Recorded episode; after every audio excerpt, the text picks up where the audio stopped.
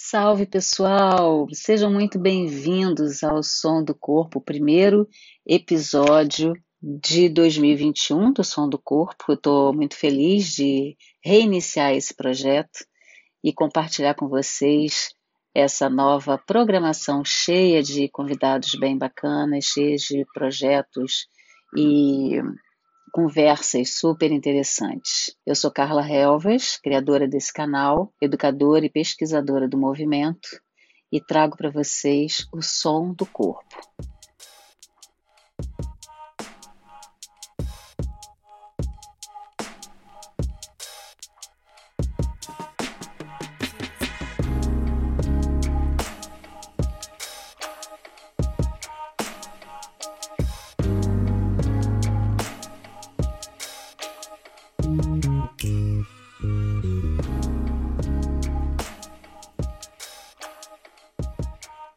Para iniciar essa conversa de hoje, a conversa minha com vocês, queria falar sobre o título desse episódio, Eita em cima de Eita, que foi o que a gente viveu ano passado, essa expressão simboliza isso perfeitamente. E criativos que somos, ainda bem, ainda conseguimos achar graça dessa condição tão complexa que a gente viveu no ano de 2020. E iniciando né, o ano de 2021, claro que com toda uma carga que ainda carregamos do ano passado, e vamos ter que lidar com ela ao longo desse ano de 2021 também.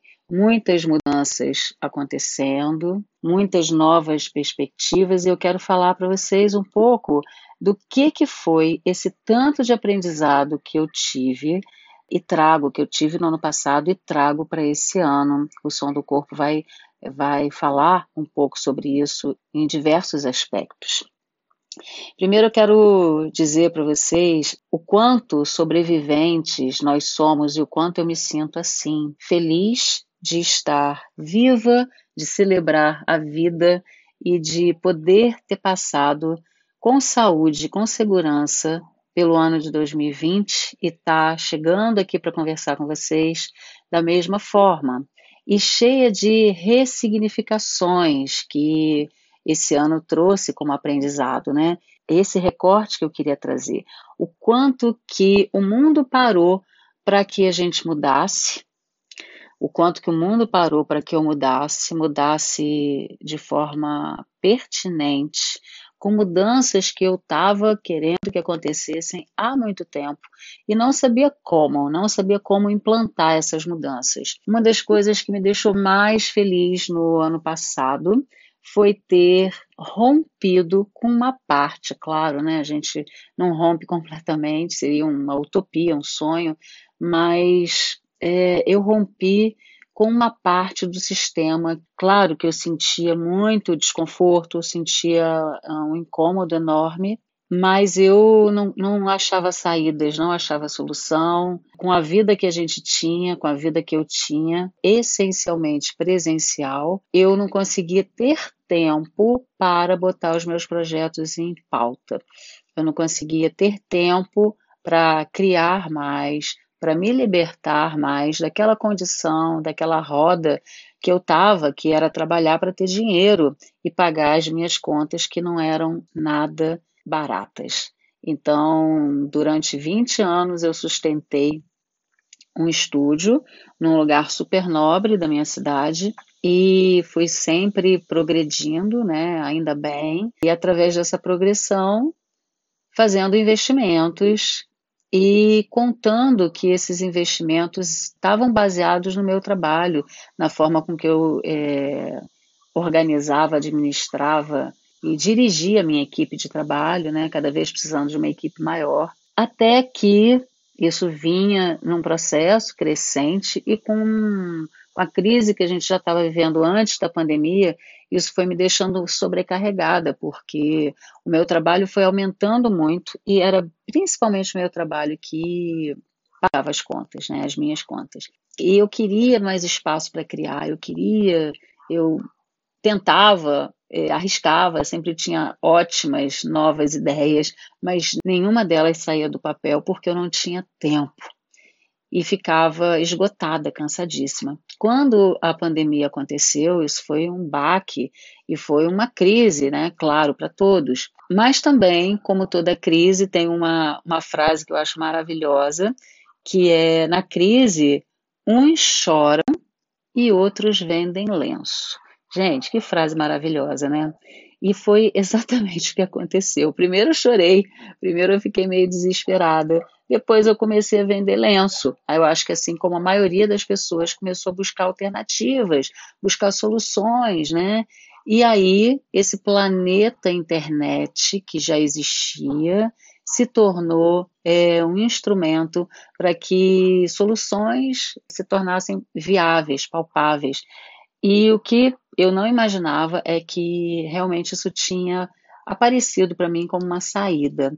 Mais tarde, meses né, de crise, eu tive que tomar, foi praticamente empurrada para isso, tive que tomar a solução dura, muito dura e muito transformadora também, de fechar o meu estúdio para que eu pudesse mudar o estúdio de lugar. Não fiquei sem estúdio, mas me mudei de um lugar que era nobre para um lugar, para um bairro próximo, onde eu consegui um espaço maior ainda. E fiquei com um espaço maravilhoso que hoje me atende muito bem. E que tem um custo infinitamente mais barato. E que o mais maravilhoso de tudo é que eu consigo a partir disso tomar escolhas, né, ou ser mais, estar mais apropriada das minhas escolhas só pelo meu desejo e não pelo que eu preciso pagar de conta. Gente, isso foi absolutamente transformador na minha vida, isso foi determinante para que eu hoje seja uma pessoa muito melhor do que eu era antes da pandemia. Então eu posso dizer que eu sou uma sobrevivente desse caos e me sinto muito privilegiada, né? Porque eu respeito as situações e, e, vidas muito diferentes da minha, então me coloco numa situação privilegiada, onde eu pude ter soluções, pude ter alternativas e pude concretizá-las, né? E estar ainda no processo de concretização. Mas o que eu acho mais interessante é que isso para mim foi uma via de autoconhecimento, foi uma via altamente terapêutica de desapego e de libertação. Na verdade, eu hoje me sinto mais feliz porque eu passei por um processo de desapego e de libertação. E com isso, claro, um processo de transformação. É muito difícil a gente dizer o que, que veio primeiro, né? Porque ano passado veio mais ou menos tudo junto. E todos nós tivemos que lidar com isso em situações muito diferentes.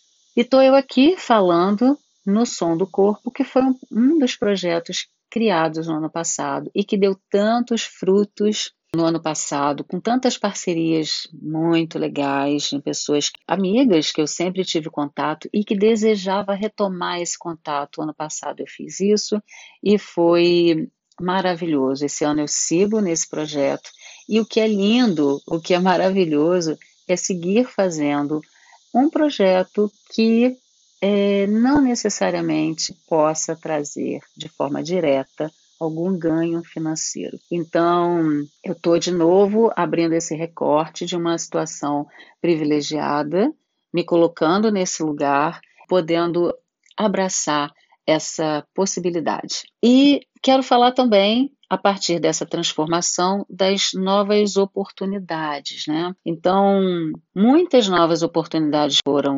criadas, estão sendo criadas, mas o que mais me chama atenção é ver uma nova perspectiva de trabalho e das formas de trabalho e também das relações de trabalho. Então, isso é uma coisa que eu, como sempre trabalhei de forma autônoma durante toda a minha vida, é, acredito na corresponsabilidade nos laços de trabalho.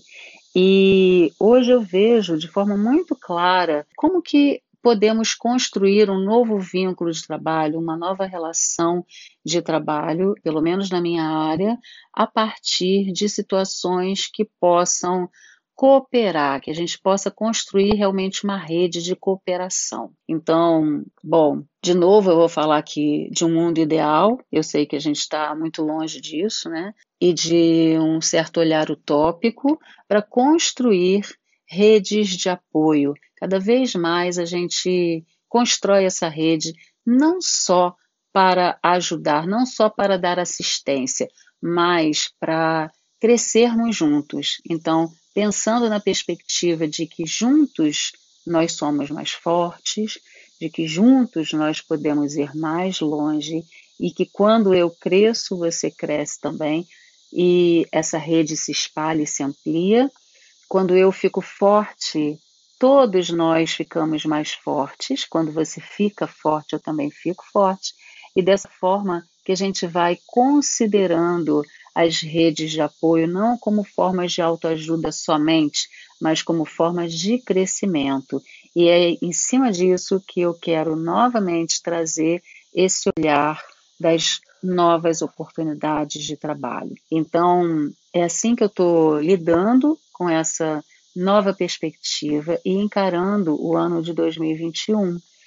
Quero trazer aqui para vocês isso como ideia os primeiros episódios do Som do Corpo, inclusive com uma parceria que se deu e foi fruto de toda essa compilação, toda essa afinidade de trabalhos e de sintonia fina também, enquanto a gente se gosta e se, e se aproxima para trabalhar juntos, que é o Cria Corpo.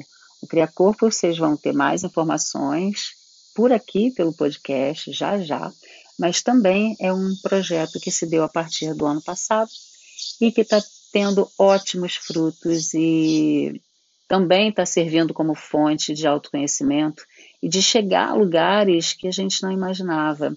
Eu sou grata à minha nova equipe, posso dizer que eu tenho uma equipe completamente diferente da equipe que eu sempre tive. E essa equipe está me é, possibilitando novos esses projetos que eu tanto gostaria de, de ter é, nos anos passados e mas que finalmente eu estou chegando nesse lugar né e é um lugar próspero é um lugar cheio de dessas novas conquistas né? E muito ainda por fazer.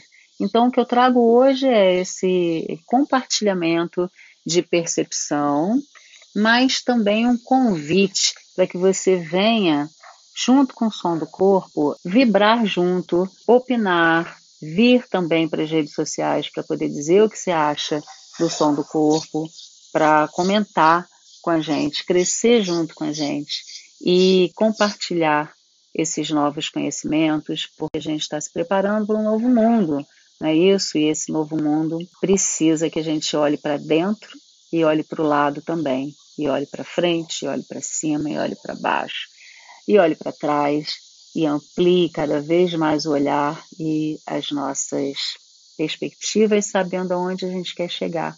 Mas não só aonde cada um de nós quer chegar, aonde nós, como sociedade, nós, como população, queremos chegar juntos, eu tenho certeza que a gente se aproxima desse ideal e trabalha por ele com mais qualidade. Um beijo, aguardo vocês no próximo episódio do Som do Corpo.